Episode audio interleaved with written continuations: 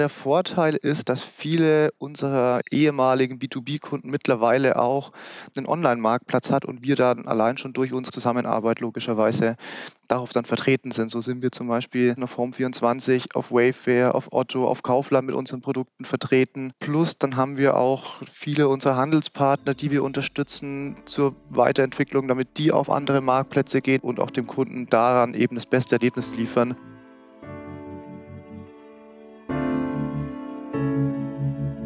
Ahead on Marketplaces, der Podcast für mittelständische Unternehmen. Präsentiert von MoveSell, deinem Partner für Amazon-Strategien und Tools. Mit Moritz Meyer und Florian Vettel. Hi Jörg. Hi Moritz. Vielen, vielen Dank, dass du dabei bist. Fackelmann kennt jeder, würde ich sagen. Ähm, ich glaube aber nicht jeder weiß, was alles so dahinter steckt mit euren Marken. Von daher ja, freue ich mich, dass du dabei bist. Ja, vielen Dank für die Einladung. Äh, ich habe mich sehr gefreut, als du mir die Anfrage geschickt hast und äh, ich freue mich, hier dabei zu sein und auf die nächsten Minuten mit dir ein bisschen über Fackelmann und unsere E-Commerce-Strategie zu quatschen. Wir haben uns ja kennengelernt vor einiger Zeit. Da hatte ich auf LinkedIn etwas zum Thema äh, Brandstore beziehungsweise ähm, Markenanzeige und das, ich sag mal, leidige Thema Brand Registry äh, auf LinkedIn ähm, gepostet. Und da fand ich ganz interessant. Ich meine, du bist Head of E-Commerce. Wir werden gleich weiter reinblicken, was du alles so verantwortest an der riesigen äh, Markenwelt und am Team. Und da fand ich ganz interessant, ähm, dass du trotzdem so tief drin bist, dass du natürlich auch da Bescheid wissen musst, was, glaube ich, immer ganz gut zeigt, ähm, ja, mit wie viele Details man sich auch bei Amazon auskennen muss äh, obwohl du vermeintliche Vogelperspektive hast, weil diese kleinen Sachen auch doch äh, sehr störend sein können. Ähm, stimmt, ja, das war tatsächlich ein Problem oder ist immer noch teilweise ein Problem mit einer unserer Marken, weil es die öfter auf Amazon gibt und dadurch es öfter zu Verwechslungen gibt, wenn es um die Verlinkung im Brandstore geht. Ähm, ich glaube, mein Vorteil daran ist, dass ich mir da werden wir auch später wahrscheinlich noch drauf kommen, relativ viel auch aktiv und operativ vorher gemacht habe und deswegen tatsächlich viel dieser Prozesse selbst gepflegt, selbst auch in der intensiveren Betrachtung mit Amazon irgendwie in, in Verhandlungen mit eingebracht habe, dass ich die ganzen Probleme, aber auch positiven Seiten alle noch kenne und deswegen auch tatsächlich noch tief in den Prozessen bei uns mit drin stecke, weil ich da relativ viel mit aufgebaut habe auch. Ja, habe ich mir gedacht und ich glaube, das ist ähm, sehr, sehr stark. Das darf man nicht unterschätzen, ähm, weil du kannst noch so gut den Content voranbringen, kannst einen geilen Brandstore aufbauen, kannst Advertising voranbringen, wenn man nicht sieht, dass irgendwelche vermeintlichen Kleinigkeiten, ne, irgendwelche technischen Details innerhalb der Markenregistrierung beispielsweise, wo wir jetzt auch gar nicht tiefer eingehen, war für mich nur ein gutes Beispiel, äh, für erhebliche Probleme sorgen können. Das muss man auch verstehen. Ich sag mal auch als Führungskraft, auch als Manager. Und äh, das fiel mir direkt auf und ähm, ja, von daher, das finde ich interessant. Ja, das ist auch tatsächlich das Interessante in der Zusammenarbeit mit, mit einem Kunden wie Amazon, dass wir bei den meisten oder bei einigen der Themen auch nicht alleine sind. Das ist ähm, immer wieder ähm, nett, sich mit anderen ähm, E-Commerce, Amazon-Verantwortlichen auszutauschen, zu sprechen. Und häufig kommt man immer wieder auf ähnliche Themen, die in, in bei jeder Marke, in jeder Firma ähm, in, mit dem Kunden auftreten. Deswegen ist es immer wieder interessant, dass diese Themen sich nie ganz lösen lassen und deswegen trotzdem alle paar Wochen, Monate wieder, wieder auf dem Radar auftauchen. Ja. Okay, jetzt sind wir schon etwas tiefer reingerutscht. Ähm, lass uns mal ganz von vorne anfangen. Sag doch mal gerne ein paar Worte ähm, zu dir. Was hast du bisher so gemacht und ähm, was machst du eigentlich bei Fackelmann genau? Ja, genau, sehr gerne. Ähm, also ich bin Dirk Adelmann, ähm, bin aktuell als Head of E-Commerce bei, bei Fackelmann angestellt. Ähm, angefangen hat es tatsächlich, also ich bin habe nach, nach meinem Abitur ähm, Wirtschaftsingenieur studiert in Bayreuth, ähm, sowohl den Bachelor als auch den Master und bin dann ich würde sagen, durch einen glücklichen Zufall, dass ich da eine Stelle gefunden habe und dann auch hier im, bei Fackelmann im Bewerbungsgespräch sehr gut aufgenommen wurde, an die Stelle als Assistent der Geschäftsführung im Vertrieb ähm, gekommen. Das heißt ursprünglich tatsächlich jetzt vom, von der Titelbeschreibung noch gar nicht so tief drin oder so nah dran am E-Commerce. Habe dann ähm, recht viele ähm, Aufgaben übernommen, um unsere Außendienstkollegen zu unterstützen, bei Reportings zum Beispiel. Ähm, Habe ähm, dann aber relativ schnell auch das war meine erste Berührung zu Amazon, dann tatsächlich die Koordination übernommen für unsere Werbeagentur für Amazon, ähm, weil wir noch typisch im, im Key-Account Amazon betreut haben, aber hier noch nicht so viel Expertise und auch zeitlich ähm, begrenzt die Zusammenarbeit mit der Agentur und Werbung eben machbar war, dass ich dann relativ schnell da drin angefangen habe habe dann auch unseren Key-Account ähm, immer unterstützt bei möglichen Analysen, wenn es um Sell-Out-Themen ging, wenn es um Content-Themen ging, wenn es um die Vorbereitung fürs Jahresgespräch ging. Da war ich dann immer schon relativ tief auch drin in Unterstützung und habe das Ganze auch dann schnell bei uns im europäischen Business Unit Netzwerk ähm, auch immer weitergegeben das ist so ein relativ wichtiger Punkt auch gewesen, weil wir in Deutschland auch von der Wichtigkeit in Zusammenarbeit mit Amazon der, der größte, das größte Land für uns sind ähm, und daher auch relativ viel ähm, mehr Erfahrungen gemacht haben, positiv und negativ, die wir einfach als Learning dann ähm, auch an die Länder übergeben. Dann habe ich quasi mehr Verantwortung übernommen, habe den Kundenservice, das war meine erste äh, größere Abteilung, die dann quasi direkt bei mir gelandet ist. Das ähm, war einer internen Umstrukturierung geschuldet. Und ähm, weil wir da zu dem Zeitpunkt dann auch unseren eigenen Online-Shop gestartet haben, mussten wir den Kundenservice auch von einem reinen, ich sag mal, B2B-Kundenservice ähm, auf einen B2C-Kundenservice umbauen, was ein ganz anderes Anforderungsmanagement ist, als es vorher war. Ja. Jetzt bin ich gerade auf eurer Webseite, fackelmann.de. Und ähm, ich glaube, jeder kennt Fackelmann. Vielleicht kannst du uns einmal kurz durch die Kategorien führen, weil ich es ganz cool finde, nochmal jeden abzuholen, dass man auch gleich so ein bisschen mehr versteht, äh, ja, um welche Produkte geht es eigentlich und welche typischen Wettbewerber, welche Herausforderungen habt ihr. Aber ich sehe hier auch ähm, ganz, ganz viele Marken. Das heißt, äh, so ein riesen Multimarkenportfolio. Ähm, hol uns doch gerne mal ab, was das ähm, bedeutet, damit man versteht, was alles dahinter steckt. Ähm, ja, kann ich gerne machen. Ähm, genau, im Endeffekt, der, der Online-Shop war dann so das letzte Thema, was dann ähm, auch bei mir gelandet ist. Das war Ende letzten Jahres und seitdem verantworte ich jetzt eben eigentlich die komplette D2C-Vertrieb ähm, in, in Deutschland ähm, mit auch einigen Unterabteilungen, aber das können wir gern später noch dazu kommen. Und ähm, die Marke Fackelmann an sich, also ähm, du sagst es, ähm, ist, ähm, würde ich schon sagen, sehr bekannt, auch im Weltmarktführer im Bereich Haushalt, Küchenhelfer und Backen. Also das, sage ich mal, sind unsere stärksten Kategorien, aber auch im Bereich Badmöbel ähm, sind wir vertreten. Ähm, das wirst du auch in den Kategorien sehen. Also ein Großteil unserer Artikel und unserer drei Hauptmarken, sage ich mal, das ist Fackelmann, das ist Zenker und Dr. Oetker Küchenhelfer, drehen sich um den Einsatz in der Küche. Also da geht's los mit ähm, Zahnstocher, was würde ich sagen, eins unserer bekannteren Produkte ähm, von, von Fackelmann ist, bis hin zu Pfannenwender, Schöpflöffeln, aber eben dann mit der Marke Zenker und Dr. Oetker ähm, Küchenhelfer auch um das ganze Thema Backen. Also Springformen, Kastenformen, ein Teigschaber, ein Pinsel zum Ein, ähm, Einfetten der Backformen. Und in dem Bereich würde ich mal sagen, so ist unser Kernsortiment. Ja. Die Marken sind so aufgebaut, sage ich mal, sorry, dass ich noch kurz unterbreche. Ähm, Thema, ähm, also die sind dann aufgebaut in verschiedene Qualitäts- und Preiskategorien. Ähm, und so würde ich sagen, baut sich dann ähm, das gesamte Sortiment nach und nach auf. Ja, du hast jetzt drei genannt. Ich sehe hier aber ähm, weitaus mehr. Ich sehe, glaube ich, allein 14 Marken, die aufgelistet sind ähm, auf der Webseite.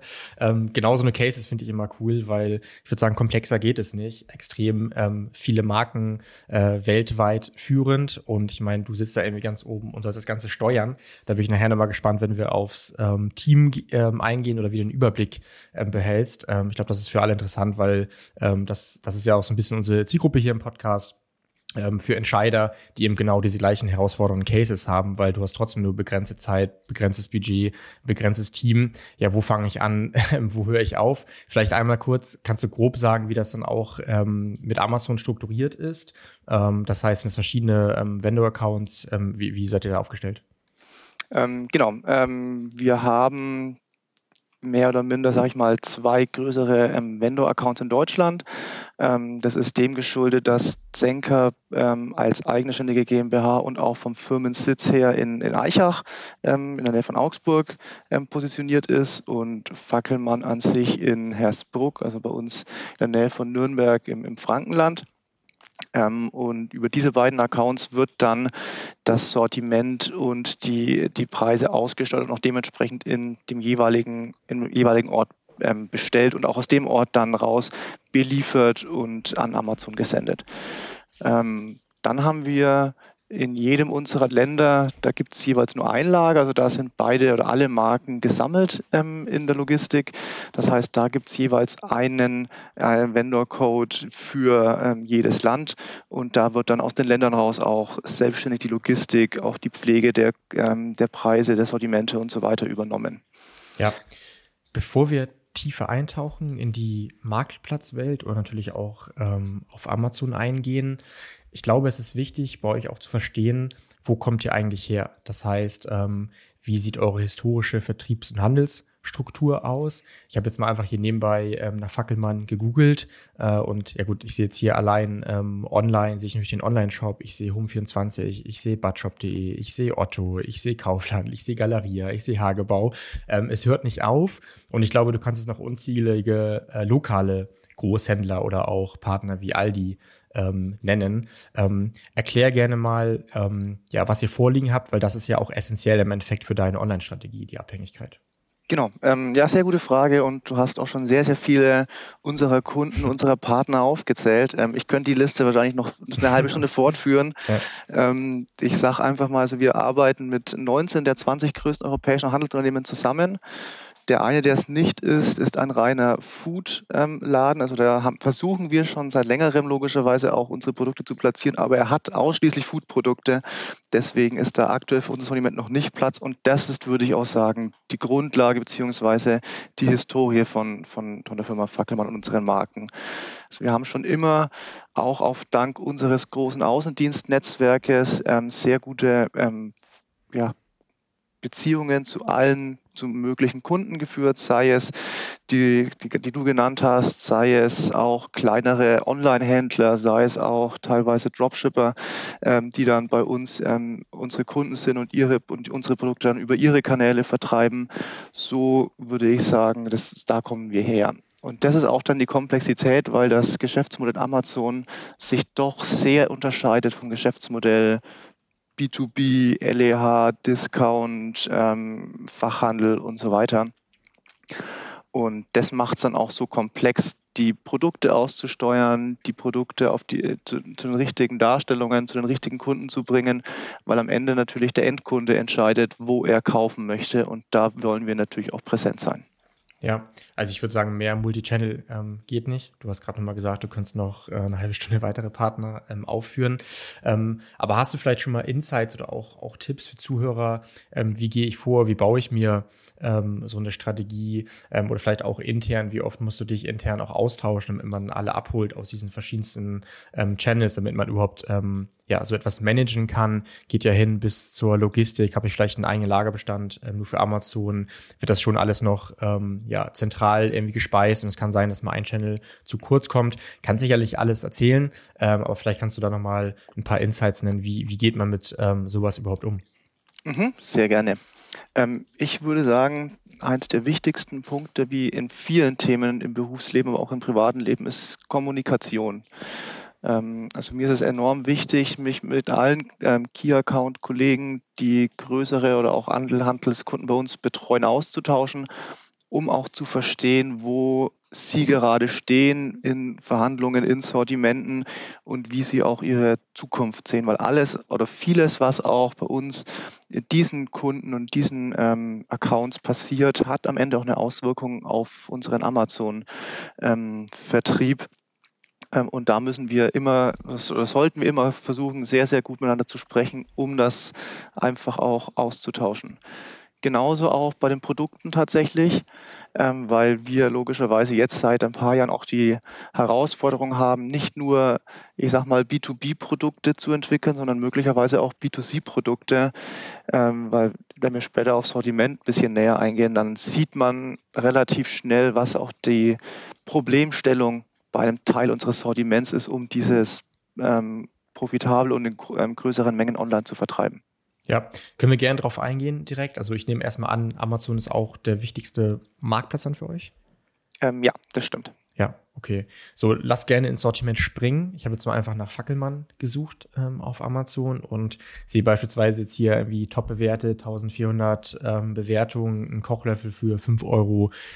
Ich sehe einen Pizzaschneider für 4,78 und eine Zitronenpresse für 2,79. Ich glaube, du wolltest gerade schon darauf hinaus. Ähm, wie geht das? Ähm, wie wichtig ist Sortimentstrategie für euch? Das heißt, Full-Sortiment, nur spezielles Amazon-Sortiment. Ähm, hol uns da mal ab. Ähm, unser Anspruch ist es natürlich, dem Kunden das zu bieten, was er will. Und ab und zu will er eben für einen Pfannenwender eher 3, 4 Euro ausgeben, ab und zu eher 9, 10 Euro. Deswegen versuchen wir schon ähm, beide Preiskategorien, wenn sie bei uns im Angebot sind, auch online zu haben. Und das ist vor allem im eigenen Online-Shop so schwierig, weil da natürlich, man muss ganz klar sagen und auch ins Auge sehen, die Logistikkonditionen, die ein Amazon hat, die, die haben wir nicht. Dazu sind wir kleiner, haben auch nicht das Paketaufkommen, was ein Amazon hat. Das heißt, wir haben selbstverständlich nicht die, gleiche, die gleichen Preise bei einem ähm, DHL, bei dem DPD oder sonstigen ähm, Transportdienstleistern. Das heißt, wir müssen dann eben versuchen, über Zusatzprodukte über Warenkorbgröße den gesamten Warenkorb zu erhöhen, während bei Amazon es dann doch eher der Fall ist, der Kunde braucht ein Produkt, kostet 6 Euro, ist ein Prime-Kunde, deswegen kriegt das innerhalb von 24 Stunden nach Hause geliefert. Und da ist es eben ähm, so, dass wir dann über unsere anderen Sortimente so ein bisschen auch dann die niedrigpreisigen Sortimente mit auf Amazon ähm, subventionieren, sage ich mal, mhm. ähm, weil auch für Amazon logischerweise ein Produkt für 4 Euro schwierig ist, mit Prime an den Kunden innerhalb von 24 Stunden zu verschicken, wenn das das einzige Artikel ist, das der Kunde in dem Moment kaufen möchte und in den Warenkorb legt. Ja, ja, das wäre auch meine nächste Frage. Da danke für die Transparenz. Das heißt, so eine Art Mischkalkulation. Du sagst schon, dass man da irgendwie so ein bisschen quer subventioniert, um die Kunden abzuholen, um sie vielleicht auch ähm, ja, zu Stammkunden zu machen, ne? für die Marke mhm. zu begeistern. Ähm, ich glaube, das ist richtig und äh, nicht jeder Artikel kann richtig funktionieren. Habt ihr denn trotzdem irgendwie so eine Premium-Linie oder auch einfach Produkte, wo ihr sagt, nee, ähm, das ist halt auch Teil der Strategie, dass sie nicht ähm, primär auf Amazon kommen oder dass man die in anderen äh, Channels ähm, ja eher sieht? Mhm. Ähm, also man muss ganz klar sagen, wir haben weltweit, würde ich sagen, knapp über 12.000 Produkte. Die wirst du nicht alle in Amazon, auf Amazon finden. Also manche davon sind auch zum Beispiel asiatische Sortimente, also die haben wir gar nicht in jedem Land, aber auch von allen Produkten aus Deutschland haben wir nicht jeden Artikel auf Amazon. Ähm, da muss man dann auch sagen, zum einen sind es ab und zu ähm, Exklusivverträge einfach mit Kunden, wo man sagt, hier, wir haben hier ein Sortiment, eine Marke, eine Range, die exklusiv mit Kunden vertrieben wird. Und das Gleiche haben wir zum Beispiel auch mit Amazon gemacht, dass wir eine höherpreisige Range aus einem anderen Produktsortiment ähm, exklusiv Amazon angeboten haben. Das heißt, die Artikel ähm, findet man im ersten Step nur auf Amazon. Wir haben uns offen gehalten, dass bei, ähm, wenn, die, wenn die Abverkaufszahlen nicht passen, danach 12, 18, 24 Monaten man sich nochmal zusammenhockt und guckt, wie man gemeinsam die ähm, Abverkäufe auch wieder steigern kann und uns offen gelassen ist, dann möglicherweise auch noch in einem anderen Kanal zu bringen. Aber darüber wird dann versucht, auch Amazon quasi entgegenzukommen und zu sagen, hey, das sind schöne E-Commerce-Produkte, da haben wir beide Freude dran, ähm, bekommst du für einen Zeitraum auf jeden Fall exklusiv und wenn es funktioniert, dann auch dauerhaft. Ja, ich weiß nicht, was du dazu sagen kannst, äh, musst du auch nicht, aber ich finde immer interessantes Thema Händler auf dem gleichen äh, Listing, das heißt ähm, andere Angebote. Ich klicke jetzt hier gerade mal so bei euch durch, ähm, würde ich sagen, sind eher wenige, also fünf bis zehn sich jetzt hier auf diesen ähm, Basisartikeln. Ähm, ist das wichtig für euch, was da passiert? Macht ihr einfach euer Ding ähm, als Vendor und ähm, wenn ihr mal nicht Buybox, die Buybox habt oder keinen Lagerbestand, dürfen das gerne andere Händler äh, auffrischen oder, oder gibt es eine Strategie irgendwie hinter? Ähm, das ist eine sehr gute Frage, weil das auch so ein bisschen eine Thematik, die wir die letzten Jahre natürlich umso mehr aufgekommen haben, umso mehr Leute auf oder unsere Händler auf Amazon gehen. Im Endeffekt ähm, ähm, wollen wir natürlich versuchen, dass wir, oder in dem Fall Amazon Vendor die Buybox hat, ähm, wir sind, aber wir finden auch einen gesunden Wettbewerb, ähm, wenn unsere Händler es schaffen, die Artikel wettbewerbsfähig anzubieten, auch dass die online sind. Also wir unterstützen auch unsere Händler. Im Endeffekt, wir stellen auch den Content, ist ja eine ASIN auch für unsere Händler mit. Ähm, und ähm, das ist für uns kein Problem, dass da auch Händler mit auf den Produkten sind. Ist bei uns im Sortiment auch ganz unterschiedlich. Ähm, wir haben Artikel, würde ich sagen, mit 15 bis 20 ähm, Third-Party-Anbietern. Es gibt Artikel, wo es nur zwei bis drei sind. Ähm, das ist ganz unterschiedlich und wir können und wollen auch keinem unserer Kunden im ersten Step verbieten, die Artikel auf anderen Marktplätzen oder online zu vertreiben. Ja, Jetzt hattest du ja gerade schon ausgeführt, dass das äh, auf jeden Fall eine Sortimentstrategie ähm, gibt, dass natürlich im Online-Shop andere Produkte auch vielleicht für zwei bis fünf Euro nicht so funktionieren können wie auf Amazon. Wertet ihr denn eure Amazon-Daten äh, auch aus, um einen Schritt weiter zu gehen und zu sagen, wir bieten hier speziell Varianten an, die wirklich gut für den typischen Amazon-Kunden passen oder auch ähm, Bundles? Ähm, das ist tatsächlich ein sehr interessanter Case, der bei uns in den letzten Monaten ähm, enorm aufgekommen ist durch die auch Transparenz oder durch die Tools, die es in der Amazon-Welt gibt, die einem auch wirklich Learnings oder Einblicke in Kategorien, in Suchbegriffe auf Produktperformance gibt. Und wir versuchen auch diese Daten, diese Informationen bei uns in der Sortiments- als auch in der Produktentwicklungsstrategie direkt mit anzusetzen. Ein gutes Beispiel, was wir in den letzten Monaten gesehen haben, ist, dass sich ein Artikel in einer bestimmten Größe sehr gut verkauft hat. Und dann konnten wir eben, auch wenn der Need oder der Pull aus dem Offline-Markt vielleicht noch gar nicht so da gewesen ist, konnten wir diese Artikel in anderen Größen, anderen Farben noch auf den Markt bringen und versuchen jetzt eben darüber dann auch andere Zielgruppen noch zu erreichen, die vielleicht eben eine kleinere oder eine größere Größe von dem Artikel gerne gesehen hätten. Ja, konntest du sowas intern einfach durchbringen? Weil man muss ja schon dazu sagen, dass das schon einige Hersteller machen, aber ich würde sagen, ähm, noch relativ jung ist, dass man sozusagen auf Amazon viel mehr Einblick hat, als man vielleicht mit anderen äh, Channels oder auch Offline-Channels ähm, umgeht und dann auch versucht, das Sortiment ja dahingehend wirklich anzupassen, äh, vielleicht sogar auch neue Marken zu bauen. Ich meine, am Ende zeigt das ja auch eure Markenwelt, dass ihr da anscheinend äh, grundsätzlich findig seid, ne? mit wahrscheinlich Zukäufen, Übernahmen, äh, um einfach weiterzukommen äh, mit den gefragten Marken ja, war das, war das schwierig oder ähm, habt ihr da eigentlich vom, ich sag mal, vom Mindset oder von der Strategie insgesamt ähm, schon immer hintergestanden? Vom Mindset würde ich ganz klar sagen, dass wir, dadurch, dass wir im Mittelstand und Familienunternehmen sind, da doch relativ gut und schnell waren, weil man mit den Argumenten auch ganz schnell die richtigen Leute überzeugt hat. Sicherlich musste man auch dann den gleichen Prozess vielleicht zwei oder dreimal erklären, weil es dann vielleicht nach, nach zwei, drei Wochen erstmal wieder vergessen wurde. Aber an und für sich ging das tatsächlich ziemlich gut, dass man auf datenbasierte Entscheidungen getroffen wurden, die wir eben durch Tools, durch Agenturen, durch Gespräche mit anderen ähm, Marken und so weiter, ähm, die auf Amazon vertreten sind, ähm, geführt haben. Das heißt, da würde ich nicht sagen, dass es, dass es schwer war, diese durchzusetzen und dann auch zu kreieren und zu erstellen. Ja, Respekt. Also ich glaube, das ist nicht selbstverständlich und man muss ja auch klar dazu sagen, es betrifft ja nicht nur euch, sondern wirklich ähm, jeden Mittelständler ähm, interne Konflikte, ne, die du äh, automatisch hast oder die historisch gewachsen sind, weil natürlich jemand, der vielleicht offline ähm, Sales macht, andere Channels äh, betreut, auch ein gewisses Interesse hat für Lagerbestände, auch ein gewisses Interesse hat, dass es gewisse Anpassungen gibt und ähm, ich glaube, das ist gar nicht so ohne. Von daher äh, scheint ihr da sehr gut äh, aufgestellt zu sein. Ja, nee, also das ist auch wieder ähm, Thema Kommunikation, ähm, wenn man alle abholt, die in der Planung, in der Produktion, im Lager ähm, mit, mit dabei sind, dann kriegt man das, würde ich sagen, ganz gut umgesetzt und so. Also da muss man schon sagen, der Prozess lief bei uns ziemlich gut. das Einzige, wo man dann sagen muss, wo dann das Bottleneck ist, dann logischerweise die, das Sourcing beziehungsweise auch der Transport, weil man, wenn die Artikel natürlich dann eher aus, aus Asien gesourced wurden, aus unseren Fabriken oder von, von Partnern, dann dauert es natürlich trotzdem länger, als man dann vielleicht als, als E-Commerce-Verantwortlicher gerne hätte, wenn man sagt, hey, den, den Artikel bräuchten wir in vier Wochen, ist aber leider erst vier bis sechs Monate später dann verfügbar. Ja. Hast du vielleicht noch ein Beispiel parat, was ihr gemacht habt, was wirklich irgendwie aus diesen Amazon-Daten abgeleitet wurde, ähm, wodurch ihr dann ja weitere Varianten, Bundles, was auch immer gebaut habt? Mhm. Also zum einen ähm, haben wir ähm, einen ähm, recht erfolgreichen ähm, Edelstahl-silbernen Seifenspender ähm, auf Amazon.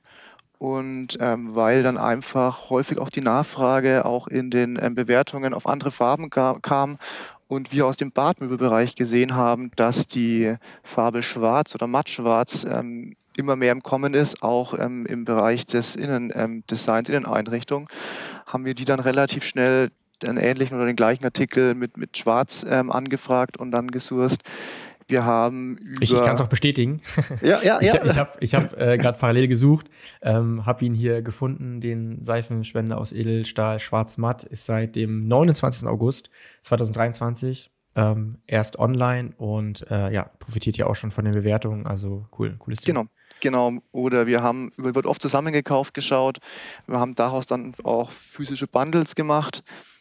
Oder was wir auch häufig sehen, ist, wenn man nach Küchenhelfer-Set eingibt, kommen eher, würde ich mal sagen, asiatische Händler oder asiatische Marken, die eben größere, ich sag mal, Starter-Sets anbieten für Küchenhelfer. Ähm, da haben wir auch begonnen, so Bundles zu kreieren, wo man dann eben wir haben die gleichen Artikel eben auch dann zusammengepackt direkt, um sie dann als ein Listing mit einem Preisvorteil im Vergleich zu zehn Einzelartikeln zum Beispiel anzubieten. Ja, ja, sehr cool. Hast du es schon mal geschafft, dass das auch ähm, ja, in andere Channels transferiert wurde? Dass es dann heißt, okay, lass dann auch ähm, ja, bei Aldi platzieren, lass ihn da mal anbieten. Ähm, oder ist es dann doch so spezifisch, dass man vorher schon weiß, okay, ähm, das ist jetzt nur was für Amazon? Mhm. Also beides, ähm, sage ich mal. Ich glaube, so ein Bundle, weil wir das auch dann nur in einem braunen Karton verpacken, wäre jetzt für den Handel nicht so gut geeignet, weil der Kunde nicht sieht, was drin ist. Ja. Ähm, aber bei Amazon zum Beispiel muss es er nicht wissen, da, da kauft er es ja anhand des Bildes. Ähm, bei vielen oder bei allen weiteren Artikeln gehen die bei uns, auch wenn sie erstmal aus E-Commerce-Sicht geplant wurden, anschließend über unsere Key-Accounts, über unsere Vertriebsmeetings, über unser Marketing auch an alle Kunden raus und wenn Kunden Interesse haben, wenn unser Key-Account das interessant für ihre Kunden halten, dann werden die Kunden auch, ähm, oder werden die Produkte auch platziert. Wie du hast gerade gesagt, 23.08., das heißt, ist erst seit zwei Monaten, so schnell muss man sagen, geht es dann nicht, dass man ähm, in der Listung anpasst oder ein Produkt in der Listung einbaut.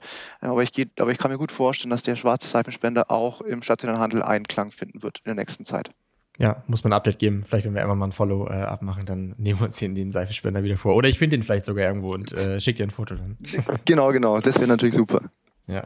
Okay, lass uns mal in, äh, ich würde sagen, etwas komplexere Themen reingehen. Du bist ja sicherlich jetzt über die Jahre zum absoluten Vendor. Ähm, Experten ähm, geworden, äh, musst du wahrscheinlich auch. Äh, ihr seid natürlich äh, vor allem als Vendor ähm, aktiv mit euren Marken. Was sind so deine Best Practices, was das Thema äh, Logistik ähm, angeht? Hm, ich würde sagen, die Logistik war auch so ein Punkt, der im Vergleich zum Retail komplett anders ist, weil Amazon sehr datenbasiert auch bestellt. Ähm, genauso ist eigentlich ein großes Problem, was wir wieder hatten, ist das Thema mit den ähm, VE-Mengen. Also bei uns sind die Artikel normalerweise nicht als Einzelstück versandbereit, sondern eben mindestens mal in Verpackungseinheitengrößen, ähm, dass der Vendor nicht in weniger als einer VE Einheit bestellen kann, weil wir haben die Artikel nicht als Einzelversand. Das heißt, er kann nicht, wenn die VE 4 ist, sagen, er möchte bloß drei haben.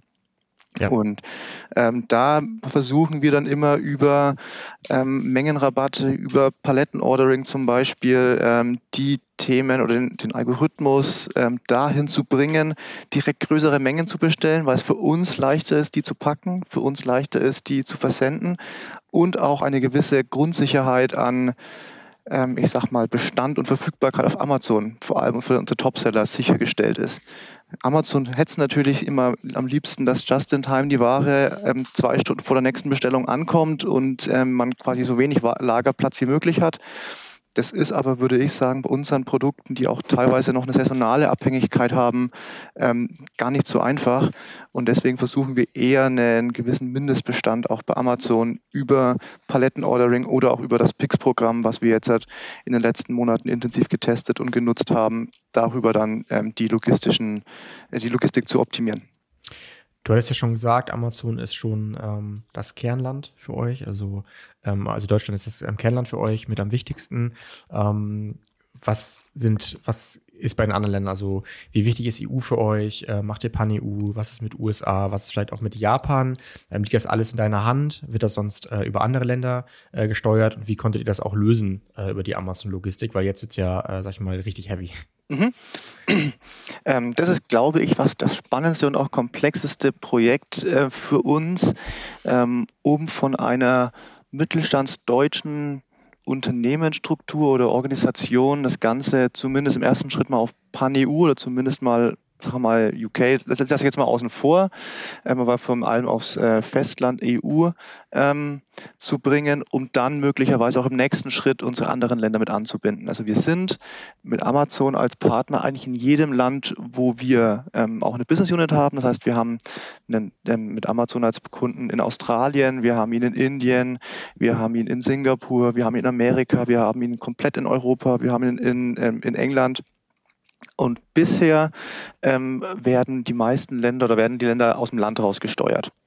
Ja. Wir versuchen jetzt in Europa durch Meetings, durch Pan-EU-Strukturen, durch Pan-EU-Organisationen, durch Pan-EU-Preislisten das Ganze zu vereinheitlichen. Vor allem, weil ich auch, wie ich finde, Amazon Pan-EU als fast ein Land mittlerweile ansieht ich sag mal, wir haben noch weniger Probleme so mit unseren australischen Waren oder dann ähm, äh, Waren aus Singapur oder China, sondern vor allem fokussieren wir uns jetzt gerade um die Effizienzen in der europäischen Organisation. Und danach würden wir gucken, wie können wir Amerika vielleicht noch besser machen? Wie können wir mit UK noch mal intensiver ähm, ran, zur Rande gehen? Wie ähm, können wir mit Indien machen? Und Bisher bin ich da eher so im wöchentlichen Austausch mit den ähm, Managern vor Ort, um ihnen eben zu sagen, was haben wir gemacht für diese Probleme, wo gehen wir hin, wo sehe ich vielleicht Fehler, wo würde ich ansetzen und dann ähm, sind aber aktuell noch die, die Kollegen vor Ort dafür zuständig für die Umsetzung. Ja, ich glaube, Japan hast du jetzt nicht erwähnt. Ähm, ist ja, meine ich, viertgrößter Marktplatz weltweit. Äh, wir sind auch bei ein, zwei Kunden echt krasses Potenzial, aber ja, ist natürlich auch ein spezieller Markt. Ähm, wie sieht es bei euch aus? Im Japan ist tatsächlich, würde ich sagen, noch nicht im Fokus, auch auf der Basis, dass wir nicht keine eigene Niederlassung vor Ort haben. Ähm, wir haben Vertriebspartner in, in Japan, die auch unsere Produkte auf Amazon anbieten, aber das wird aktuell noch nicht von uns gesteuert oder ähm, überwacht, muss ich sagen. Okay, gut. Nicht von euch selber, aber dann ist sozusagen die Marke auch schon präsent. Das zeigt ja nochmal eure Reichweite. Ähm, das ist ja auch schon mal was. Ähm, das eine ist ja, worauf du gerade eingegangen bist, dass ihr, ich sag mal, technisch, also logistisch einfach ready seid, dass ihr überhaupt ähm, ja, verfügbar seid, dass ihr dort ähm, aktiv anbietet. Der nächste Punkt ist ja, sind eure Kunden überhaupt da? Kennen die euch? Ähm, das würde mich mal interessieren. Ja, wie bekannt ist Fackelmann eigentlich in anderen Ländern und ähm, was sind Strategien für euch, um dann da voranzukommen? Mhm. Ähm, also man muss sagen, wir haben in den Ländern auch im stationären Handel angefangen. Das heißt, unsere Marken sind dort auch schon stationär vertreten und haben deswegen eine gewisse Grundbekanntheit, beziehungsweise sind dort auch schon zu finden. Aber ehrlicherweise, ich glaube, das ist auch kein großes Geheimnis, muss man schon sagen, dass unsere Marken im Ausland nicht so bekannt sind wie in Deutschland. Also da ist es dann tatsächlich, da müssen wir versuchen, über Content, über ähm, Qualität ähm, auch andere Marken anzugreifen. Aber eine gewisse Grundbekanntheit ist, das würde ich schon sagen, auf jeden Fall vorhanden. Ja, da hast du ja so ein bisschen das typische Henne-Ei-Problem, was wir natürlich auch mit vielen Kunden diskutieren ähm, zu Recht. Ähm, ja, wie viel investiert man rein, um auch zu testen, wann ist der Test vorbei, also wie gut sozusagen das funktioniert hat, ne? auf welche Verkaufsmengen möchte ich kommen, äh, wie geduldig bin ich, dass ich weiß, okay, Content braucht, bis ich organisch sichtbar bin, muss man sich äh, wirklich einige Monate Zeit geben, wie viel ähm, Adspend nimmt man in die Hand, vielleicht auch wirklich ähm, Upper Funnel mit ähm, DSP, mit Display. Ähm, ja, habt ihr da so eine grundsätzliche Launch-Strategie ähm, oder kannst du das gar nicht so für Amazon explizit ausführen, weil ihr sozusagen ähm, ja so groß ein Business seid, dass es von verschiedensten Channels abhängt, ihr wahrscheinlich auch nicht nur dann Amazon in dem Land launcht, sondern dass tatsächlich auch wieder von allen Channels abhängig ist? Ähm, ist tatsächlich gar keine so einfache Frage, ähm, weil die größten Launches eigentlich vor meiner Zeit, eben so schon fünf bis zehn Jahren, würde ich mal sagen, so in den, in den Ländern passiert sind. Ähm, jetzt aktuell, wenn es um Neuheiten geht oder generell um auch Produkte, die es vielleicht schon länger auf Amazon gibt, aber die noch nicht die, ja, den Traffic haben, dann versuchen wir die Launch-Strategie aus, aus Deutschland zu kopieren. Das heißt, ähm, erster Schritt Content, also Bild und Text, ähm, zu optimieren ähm, mit Tools auf die Keywords, die danach gesucht werden und dann eben mit Werbung zu unterstützen, um eine erste Sichtbarkeit zu erreichen. Und dann sieht man relativ schnell, würde ich sagen, so nach ein paar Wochen, ist der Artikel geeignet dafür oder ist es eher nicht? Und so würde ich das Ganze eher sehen. Plus gleichzeitig haben wir die Expertise in den Ländern, ähm, dass die natürlich auch wissen, was die Kunden vor Ort brauchen und dementsprechend auch dann die Sortimente in die Richtung entwickeln. Cool. Ja, ich glaube, da seid ihr vielen voraus, weil ähm, für viele ist, glaube ich, schwerer, weil sie eben noch nicht vor Ort eben ne, die Ländergesellschaften oder halt mhm. ähm, Partner haben. Ähm, vielleicht noch kurzer Exkurs zum Thema AVN-Jahresvertrag. Ich kann ich ja jetzt gar nicht viel fragen, kannst wahrscheinlich auch gar nicht viel zu erzählen, aber du wirst wahrscheinlich tief involviert sein. Ich will jetzt auch gar kein typisches, äh, ich sag mal, Amazon-Bashing machen, aber ich glaube, ähm, ja, alle unsere Zuhörer, die haben es wahrscheinlich auch äh, miterlebt. Anfang des Jahres war das äh, deutlich tougher. Viele waren deutlich länger in Amazon-Verhandlungen, sind vielleicht auch in krasse Schritte gegangen, dass sie einfach mal ähm, ja die Beziehung ausgesetzt haben, ähm, ja nichts mehr eingekauft wurde, ähm, um ihre Verträge irgendwie durchzusetzen soll es gar nicht jetzt drum gehen, aber was sind denn im Positiven so deine Learnings, deine Best Practices auch für die Zuhörer äh, in der Verhandlung oder auch einfach in der Zusammenarbeit mit Amazon, was einfach ähm, viele Sachen vereinfacht oder voranbringt? Was einen auf jeden Fall voranbringt, ist, wenn man auch auf Amazon datenbasiert zugeht, ähm, weil das ist eigentlich die größte Problematik, dass Amazon häufig nicht das eigene Sortiment versteht oder die eigene Marke, ähm, sondern nur und nur auf ihre eigenen KPIs und Zahlen achtet und da finden wir es immer wertvoll und gut mit möglichen Tools, mit offenen, frei zugänglichen Zahlen und Daten auch deren Argumente zu widerlegen oder zumindest unsere eigenen Argumente zu untermauern auch. Ähm, das ist, würde ich sagen, so, ein, so der Best Practice-Tipp, um vorbereitet und gut vorbereitet in AVNs zu gehen und dann auch das zu erreichen, was man selbst will. Und natürlich, man muss für sich und für seine Marke entscheiden, wie hart kann man sein, wie, wann muss man einknicken, wie wichtig ist Amazon, welchen Hardliner kann man mal für wie lang gehen, um dann möglicherweise, wie du sagtest, auch einen Vertrag durchzusetzen. Ähm, das ist aber eine sehr, sehr individuelle Entscheidung. Da kann man relativ schwierig jetzt eine, eine pauschale Aussage zu treffen. Ja, aber hinter den ersten Tipp würde ich ein Ausrufezeichen setzen. Hör da auch ähm, im Hintergrund den Martin Heubel, mit dem ich neulich auch zwei Podcasts gemacht habe, absoluter Experte ja im, im Bereich AVN, Profitabilität und Verhandlungen mit Amazon. Äh, und da haben wir im Podcast uns auch über diese unterjährigen Möglichkeiten äh, unterhalten, was man sozusagen schon mittracken kann, was man aufzeichnen kann, was man dann belegen kann und was man einfach auch nochmal vorlegt, weil ja, man hat nicht nur die gleichen Interessen, aber vielleicht im Kern schon. Äh, und das erleichtert vieles, ähm, dass man da halt nicht nur schwarz-weiß rangeht, sondern ja, hast du gut zusammengefasst, wirklich mal mitbringt, wie es wirklich ist und dann auch sieht, ja, okay, passt ja, dann, dann müssen wir in diese Richtung einen Kompromiss finden. Mhm. Ja, genau. Ich hatte es eingangs schon ähm, mal angesprochen, Thema Teamstruktur, beziehungsweise ich, ich stelle mal eine ganz einfache Frage. Wie behältst du den Überblick ähm, bei all den Herausforderungen, bei all den Marken, bei all den Ländern? Ähm, da muss ich ganz klar auch ein dickes Lob an meine Teams geben, die mich da sehr, sehr gut unterstützen und auch genauso wie ich hinter ihren Kanälen, hinter ihren oder unteren Produkten stehen, unteren Marken stehen und versuchen, diese bestmöglich auf allen Kanälen, wo wir unterwegs sind, voranzutreiben und weiterzuentwickeln. Ansonsten muss man sagen, wäre es natürlich ziemlich schwierig. Klar, man kann am Ende überall in ERP, BW-Systemen ähm, die, die Abverkäufe ähm, rauslesen und dann schauen, wie hat sich eine Marke wo entwickelt oder ein Produkt. Am Ende muss man aber sagen, gibt es da häufig auch entweder positive oder negative Informationen, die man einfach als Background-Info braucht, um das dann besser zu verstehen. Und da bin ich dann sehr auch angewiesen, was dann aus den Teams auch an mich ähm, rangetragen wird, wann wir wo in welchem ähm, Schuhfix drüber sprechen, um das Ganze dann dementsprechend einzuordnen und dann auch gegebenenfalls Maßnahmen zu treffen, um es wieder anzupassen. Ja, wie sieht für dich so ein möglichst optimales Team aus. Also ich hatte jetzt ähm, neulich einen Podcast mit dem äh, auch Jörg von äh, Dunlop gesprochen. Ähm, ja, die Marktplatz auch erst so richtig ähm, angehen und natürlich auch jetzt Team für EU aufbauen wollen. Ähm, was, was würdest du da so an Tipps, Tipps teilen? Ähm, ich bin ein Freund tatsächlich von kleineren Teams, ähm, die dafür aber sehr spezialisiert auf ihre Kanäle sind. Das war zum Beispiel ein Prozess, den wir gemacht haben, dass wir von vielen, die viele Sachen oder mehrere Sachen gleichzeitig gemacht haben, für mehrere Kanäle eher auf ein bis zwei Kanäle zu fokussieren, ähm, damit da dann eben die Expertise wächst und er auch selbstständig und eigenverantwortlich den Marktplatz vorantreibt. Ähm, und da reicht es dann eigentlich eher mit kleineren Teams zusammenzuarbeiten und dann eher diese ein bisschen aufzuteilen untereinander, als dann irgendwie zwei, drei große Teams, die dann ähm, alles auf einmal machen müssen. Ja. Jörg, lass uns zum Abschluss nochmal auf andere Marktplätze eingehen. Wir haben heute bewusst äh, uns Amazon vorgenommen, für euch auch der relevanteste Marktplatz. Ähm, ich habe ja schon mal nebenbei gegoogelt, wo ihr überall ähm, verfügbar seid. Ähm, ja, welche Marktplätze sind auch für euch ähm, relevant? Auf welche schielt ihr gerade?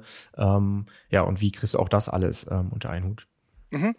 Das ist auch eine sehr gute Frage und ich verfolge logischerweise auch immer eure LinkedIn-Posts zum Thema Otto, weil das auch einer unserer wichtigen und wichtigsten Marktplätze ist. Ähm, ich sag mal, der Vorteil ist, dass viele unserer, ich sag mal, stationären oder ehemaligen B2B-Kunden mittlerweile auch einen Online-Marktplatz hat und wir dann allein schon durch unsere ehemalige Zusammenarbeit oder immer noch Zusammenarbeit logischerweise darauf dann vertreten sind. So sind wir zum Beispiel, du hast es vorgelesen, auf Home24, auf Wayfair, auf Otto, auf Kaufland mit unseren Produkten vertreten. Ähm, genauso gibt es aber auch eher kleinere Marktplätze, wie zum Beispiel der von Dimango der aus einer ehemaligen, oder ich sag mal, aus diesem Shopping-Club Zusammenarbeit dann entstanden ist. Und ähm, so sind wir schon mal von Grund auf auf vielen Online-Kanälen vertreten. Plus dann haben wir auch viele unserer Handelspartner, die wir unterstützen zur Weiterentwicklung, damit die auf andere Marktplätze gehen, damit die unsere Produkte, wo wir nicht drauf können oder noch nicht drauf sind oder noch oder auch nicht drauf können, ähm, um dort unsere Produkte dann trotzdem in unserem Namen anzubieten und, und guten Content anzubieten und auch dem Kunden daran eben das beste Erlebnis zu liefern. Weil am Ende ist es ist ein Kunde eigentlich egal, es ist egal, ob er auf Amazon, auf Otto, auf Kaufland oder sonstigen Kanälen ähm, die Produkte kauft, solange er dann ein zufriedener Fackelmann-Kunde ist, sind wir auch, sind wir auch zufrieden. Auf jeden Fall. Ich meine, das scheint ihr ja auch hinzubekommen. Ich meine, das sind echt erheblich viele Channels, weil klingt jetzt so einfach, was du sagst. Klar, wir sind da, wo der Kunde ist, wir sind verfügbar, aber das musst du natürlich auch erstmal gewährleisten. Ne? Also Stichwort ähm, Lagerbestand, ähm, Stichwort Produktdaten, ähm, Qualität, das Ganze auch immer wieder ähm, abzudaten. Also das ist ja schon ähm, nicht so ohne und ich glaube, viele überlegen sich da halt gut, mit welchem äh, Marktplatz sie zuerst ähm, starten wenn wir nochmal so Amazon und Otto ähm, vergleichen, ähm, ich würde sagen, ja, Otto ist zweitgrößter Marktplatz, ganz klar in, in Deutschland auf jeden Fall relevant. Ähm, aber noch sehr kategorieabhängig. Ich würde sagen, eure Produkte passen da sehr gut hin. Deshalb ja, kann, ich, kann ich nachvollziehen, warum es wichtig für euch ist. Was glaubst du? Ähm, wo kommen die hin? Wird es eine signifikante Entwicklung noch geben? Gerade durch das ganze Thema äh, Retail Media. Ähm, wie schaust du darauf? Ähm, ich verfolge da auch ein bisschen natürlich die Presse und da muss man sagen, dass Otto in den letzten Wochen nicht ganz so gut weggekommen mhm. ist, mhm. beziehungsweise zumindest eine Vorsorge, ich sage nicht Wendepunkt oder aber auf jeden Fall gerade so an der Stelle stehen, ähm, wo ich glaube, die nächsten Monate sehr entscheidend werden, wie sich Otto platziert. Ähm, ich glaube aber dennoch, dass Otto durch die Markenbekanntheit auch vielleicht in vielen durch deutsches Unternehmen ähm, auch ein paar Vorteile gegenüber dem Amazon zum Beispiel hat, dass Otto da durchaus sehr gute Chancen hat, ähm, auch noch weiter zu wachsen oder auch Marktanteile von Amazon vielleicht streitig zu machen. Und genau darauf setzen wir auch, beziehungsweise auch genau aus dem Grund sind wir, haben wir den Kanal, den Marktplatz auch sehr auf dem Schirm, beobachten, was da abgeht, testen aus, wie Retail Media für uns funktioniert, weil es ja doch ein anderes Modell und System oder Funktionsweise als Amazon ist aktuell noch zumindest, ähm, um halt eben alle neuen Erkenntnisse auch zu haben und dann, wenn es dann auch notwendig ist, dass wir eben direkt starten können und nicht erst noch ähm, Erfahrungen sammeln müssen oder Anbindungen machen müssen, um dann dort auch live zu sein. Ja, Jörg, vielen, vielen Dank ähm, für die Einblicke und die Transparenz. Ähm, weiß ich sehr zu schätzen. Ich glaube, unsere Zuhörer auch. Ähm, vielleicht auch zum Abschluss, was, was liegt bei dir, bei euch in Q4 an? Ähm, seid ihr schon gut davor? Wird das nochmal heavy für euch, weil es irgendwie ein, ja, das wichtigste Quartal ist? Äh, vielleicht auch hinsichtlich ähm, ja, Jahresverhandlung? Ähm, Q4 ist auf jeden Fall unser wichtigstes Kanal im D2C. dadurch, dass wir mit Senko und Dr. Oetker zwei der größten Backmarken zumindest mal Europas haben und ja. natürlich jetzt die Zeit losgeht, wo man zu Hause Kuchen, Plätzchen, Torten backt genauso auch als Geschenkidee unsere Produkte. Das heißt, da sind wir jetzt halt enorm dahinter, an den relevanten Deal-Events teilzunehmen, dass wir jetzt unsere ähm, wichtigen Produkte mit dem richtigen Content online haben, dass die Bilder passen, dass die Texte passen, ähm, dass wir verfügbar sind, dass wir auch gegebenenfalls ähm, vor, Forecasting, vor Pre-Orders bekommen von Amazon, von unseren anderen Kunden, ähm, damit wir auf keinen Fall diese Zeit verpassen, fahren dementsprechend auch unsere Marketingbudgets werden dementsprechend auch angepasst oder unsere Targetings auf jeden Fall. Ähm, und da steht auf jeden Fall, ich sag mal, die nächsten Wochen noch einiges an, ähm, weil da, da ähm, spielt für uns wirklich eine, eine sehr wichtige Rolle im Q4. Ja, kann ich mir vorstellen, ist bei uns ähnlich, von daher ähm, halt durch. Ähm, ja, vielen, vielen Dank dir, ähm, euch ein äh, Top Q4 und dann gerne bis bald, Jörg. Ja, vielen Dank, Moritz, für das Gespräch und äh, dir auch alles Gute. Mach's gut, ciao. Ciao.